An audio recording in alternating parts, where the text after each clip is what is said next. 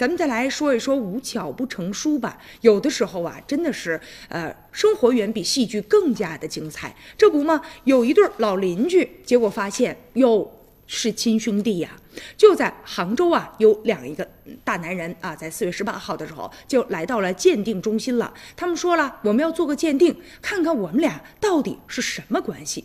这两个人呢，一个是六十岁的管大伯，一个是五十八岁的吴大哥。吴大哥就讲了，说我们俩呀是同学，其实啊就在好多年前我们俩就认识了，然后并且开始来往。他的朋友和我的朋友，大家吧总说我们俩怎么长得那么像啊？说我们俩其实就是亲兄弟。我们也没当回事儿，而且吧，我们俩从小长得就像，两家人呢，包括邻居都这么说。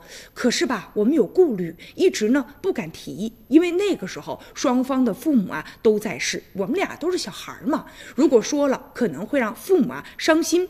就在五十八年之后，现在这个谜团终于解开了，兄弟俩也解开了一桩心事啊。现在呢，管大伯说了，我们一共呢就抽了几滴血。通过亲子鉴定，确定我们俩真的就是亲兄弟。现在呢，我们也坦然的相认了，也不用担心老人会接受不了了。而且呢，现在也不用担心会牵扯到财产的一些纠纷，因为啊，当年啊，管大伯和吴大哥的这个啊。妈妈都是呢，同事又在同一家医院、同一个病房，同年同月同日生，所以说有可能是当年抱错了孩子。但是不管怎么说，已经五十八年过去了，还找什么医院呢？我们就希望吧，通过这个事儿，今后啊，双方能够亲上加亲，两家人能够变成一家人。